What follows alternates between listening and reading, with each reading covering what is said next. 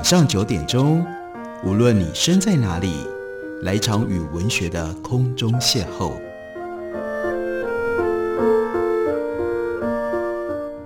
杨照谈书，邀您一同遨游文学世界，认识古今中外的经典之作。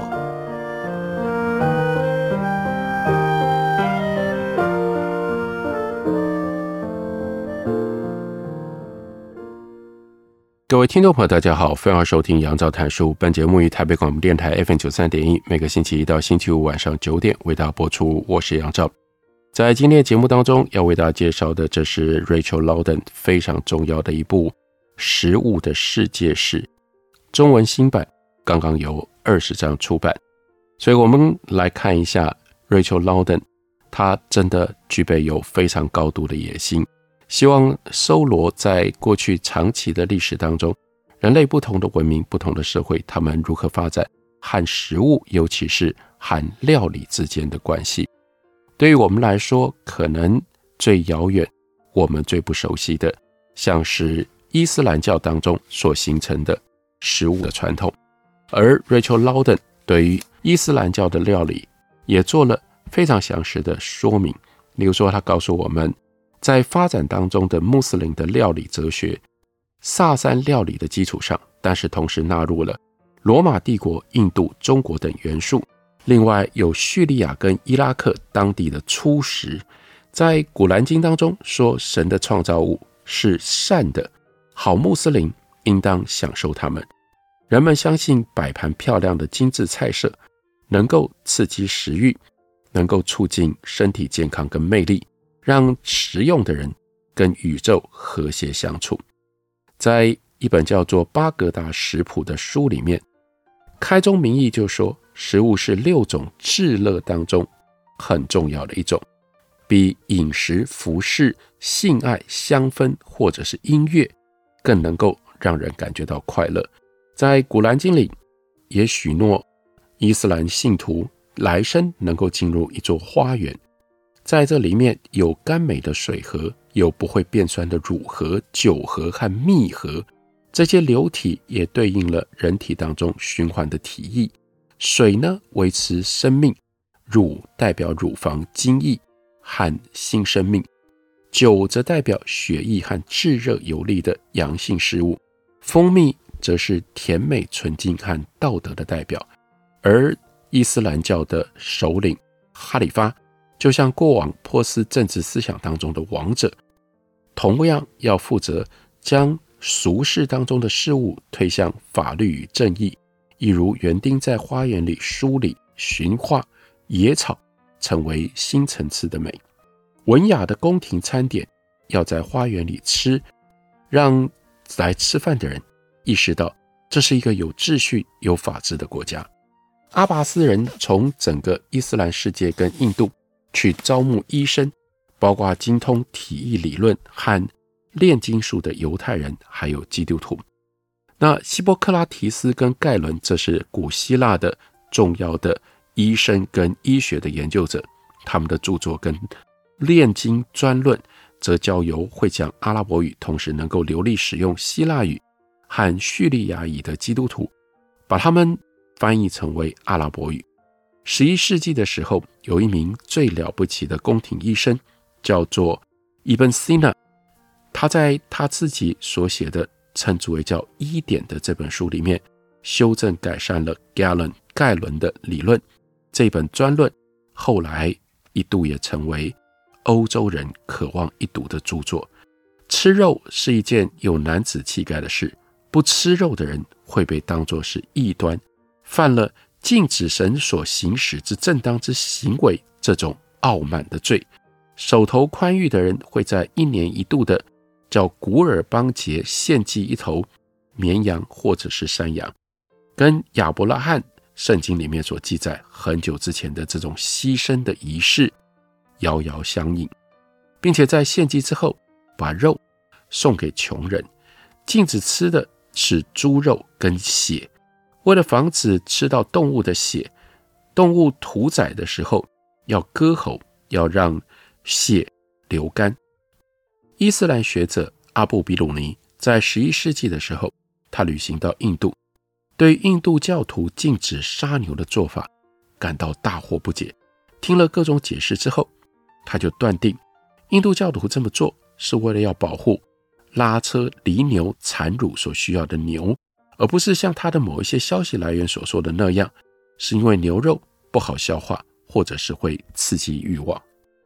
卖葡萄酒的是犹太人和基督教的修士。葡萄酒在萨珊波斯以及前伊斯兰的游牧民族之间很受重视。早期的伊斯兰信仰也是如此。人们会写诗，在饮酒的时候朗诵，并且在饮酒的场合表达其他场合禁止表示的意见。我们看到伊斯兰绘画当中所描绘的早期这些王侯，他们都席地而坐。这是饮食的正确姿势。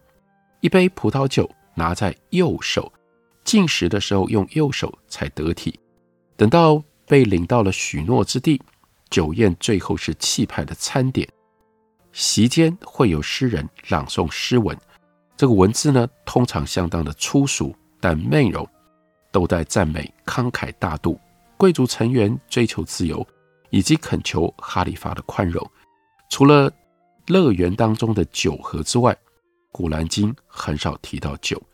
但另外一方面，根据圣训，也就是先知过世几百年间集结的先知的言论，酒在其中几处评论看起来很不可靠。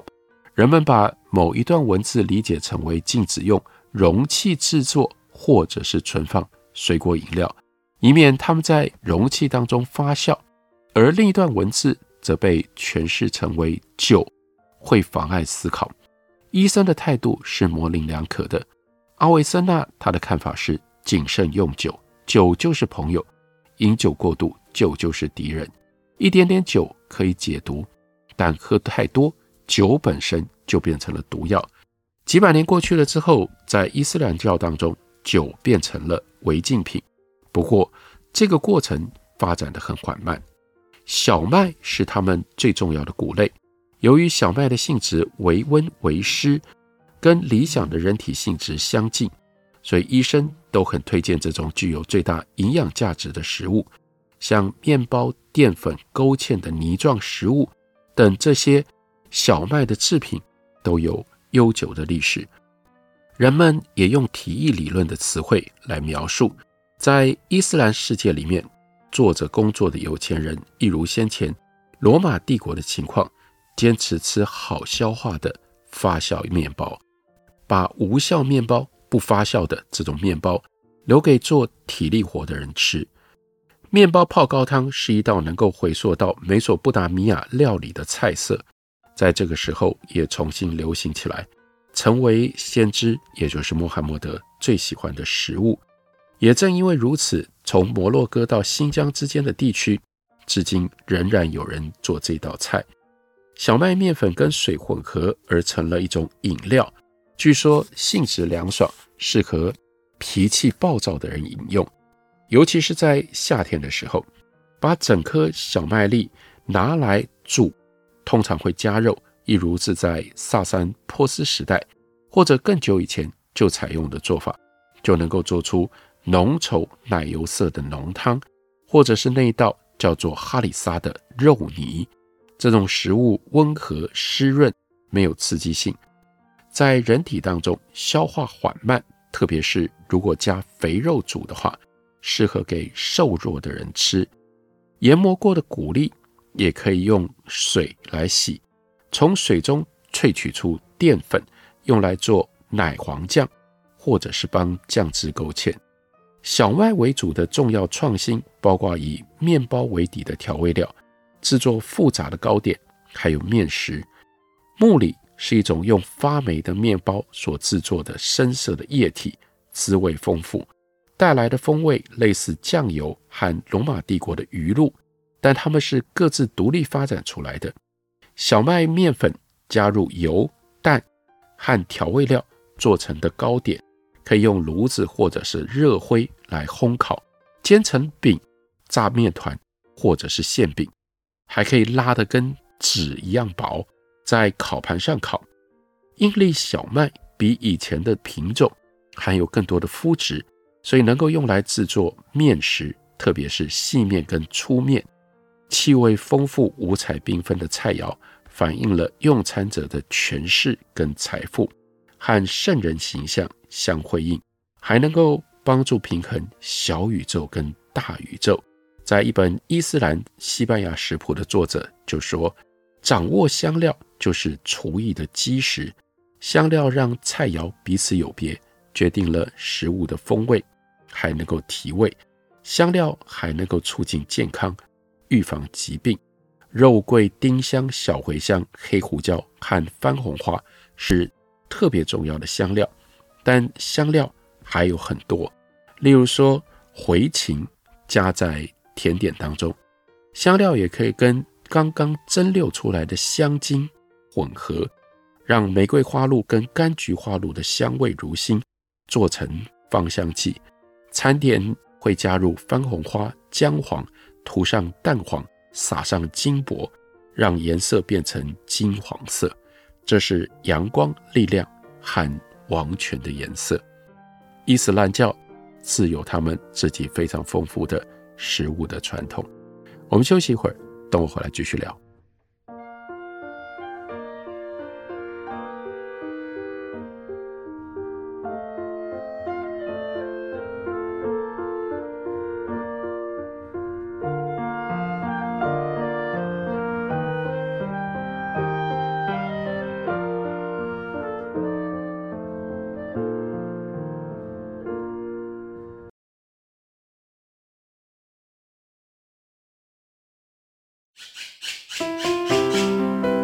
大家好，我是刘克香。亲近自己的城市，找回城市的温暖。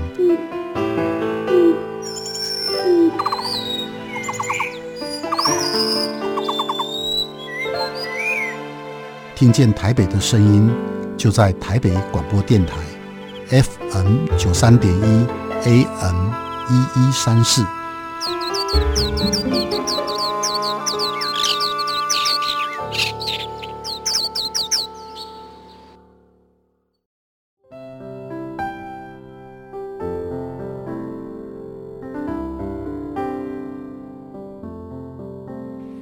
见台北的身影，拥有颗热情的心，有爱与梦想的电台，台北广播 FM 九三点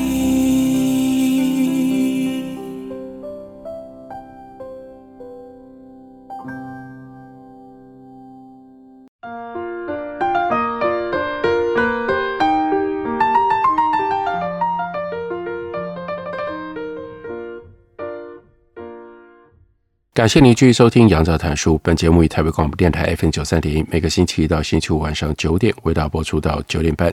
今天为大家介绍的是 Rachel Laudan 他所写的经典之书《料理之道》，新版刚由二十章出版，所为大家印行。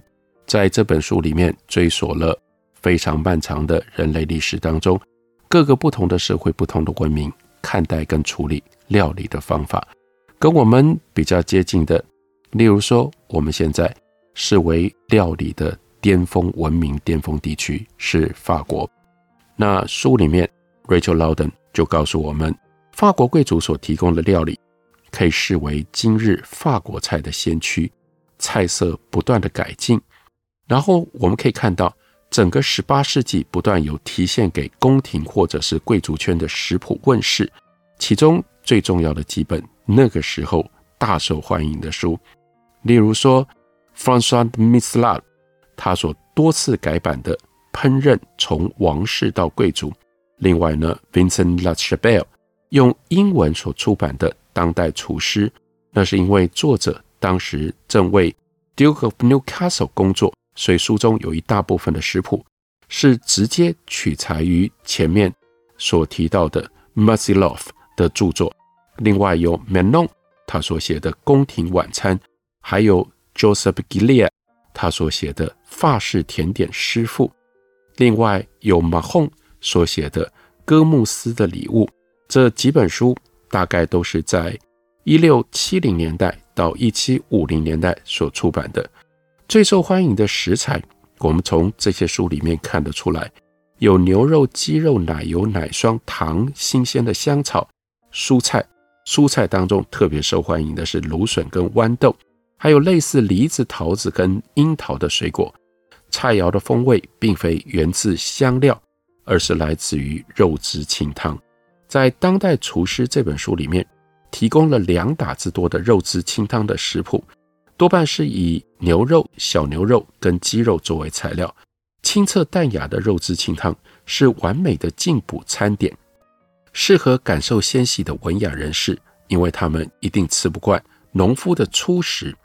蔬菜炖肉跟油焖肉这两个名字基本上可以互换，都是肉类或者是蔬菜配上肉味的酱汁所构成的。这两道菜通常都是以肉泥。菇粒为底，这是一种味道很浓、价格非常昂贵、费时费工、加入肉酱稠煮的一种肉汤。要做四个夸特的菇粒，就是肉泥，要用少许的火腿，再加上两磅的小牛肉，还有胡萝卜、洋葱、parsley 跟芹菜一起煮，煮到变成褐色的。接着要用大骨汤、肉汁清汤跟纯肉汤盖过，继续煮，煮到熟透，再用一磅半的奶油跟满满三四大汤匙的面粉做成的炒面糊来勾芡，这是特别的肉泥。另外有白酱，也就是人们称之为奶油酱或者是 bechamel 的这种酱汁，同样是用肉汤为底，但白酱呢就改用。蛋黄奶油，有的时候也会用跟奶油滚在一起的面粉，称之为叫做奶油球来勾芡。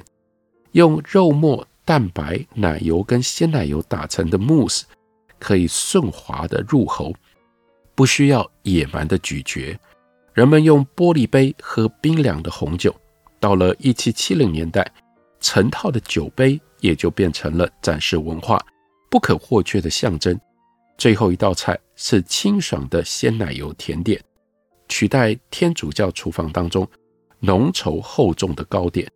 人们不再认为冰冷的食物会危害健康，像冰啦、雪泥啦、冰奶黄，还有冰淇淋等等，这些冰品 都很受欢迎。以水果蜜饯跟温室凤梨等异国的瓜果作为馅料的泡芙也很流行。总能够迅速掌握欧洲各地潮流的法国贵族圈，这个时候也开始尝试英国人、英格兰人他们在下午喝茶的习惯。过了不多久，法国料理包括结合肥油、面粉、糖跟酒来制作新酱汁、新甜点，利用高汤调味以及使用蛋白霜、鲜奶油来创造清爽轻盈口感的各种手法，就变成了欧洲高级的料理。这个非常有名的俄罗斯的凯撒琳女皇大帝，他就坚持他的俄罗斯宫廷要改掉之前混杂了斯拉夫、拜占庭、蒙古跟荷兰风格的这种烹饪，改采法国料理。然后呢，当然在吃法国料理的时候，同时要用法语，要穿上法式的时尚衣服，另外进行法式的舞会。厨房要配备炉台、金属锅，还有烤盘。人们这个时候设立了花园跟温室，以了解沙拉用的蔬菜。许多俄罗斯人仍然保持传统的看法，认为没有煮过的蔬菜是动物的食物，不是给人吃的。只不过比草好一点。这个时候开始种芦笋、葡萄、柑橘、凤梨。你想想看，要在俄罗斯的气候底下生长。萨克森跟普鲁士是两个很富有的 German 日耳曼国家，他的统治者选侯帝 Frederick August First 以及 Frederick the Great 也雇佣法国的厨师，出身贵族阶级的外交官也举行法式的宴会，这有助于法国料理传遍了欧洲各地。长久以来，外交活动对国际关系当然有重要的影响。在十七世纪，西法利亚和约签订了之后，外交活动也就逐渐定型，成为一套严格的体系。人们一向就期待驻外常设的使馆要表现一种浮夸的权威，要反映投射本国国君的气度，要提供慷慨的赠礼以及所费不止的宴会。从这个时候开始，各国都会从贵族圈子里根据是否服从命令、仪态是否不凡、服装是否得体、礼节是否世故，以及对外交语言，也就是法语的掌握程度，来挑人组成使节团。任职在政界担任驻罗马大使的 Cardinal de Bernis 贝尔尼枢机主教，他就雇佣了上百人，其中有法国厨师。Diplomacy 这个源自于法语的字，就是在1796年由政治思想家 Edmund Burke 引进到英语里的。其他贵族则疯抢法国画，还有法国的家具，聘请法国男士跟厨师来替自己服务，或者帮自己的小孩找法国舞的老师，把他们安顿在像是英格兰的 Blackham Palace 这一类根据凡尔赛宫的格局建造或改造的宫殿里。瑞典国王的其中一位国政顾问，那是 Gustav Supp。他就雇佣了法籍的厨师，很有名的 Rumble Saleh。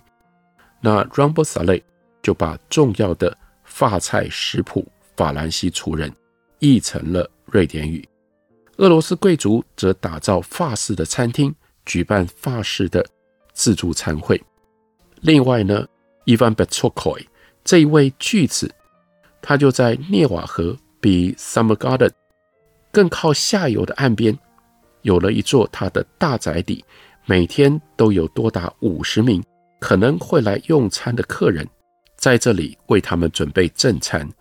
萨克森选侯的宠臣兼首相，那是 Comblieu，他超越了自己的主子，他从巴黎进口糕点，从罗马跟维也纳进口巧克力，还用他的甜点师傅以糖、焦糖跟杏仁糕所做的人偶。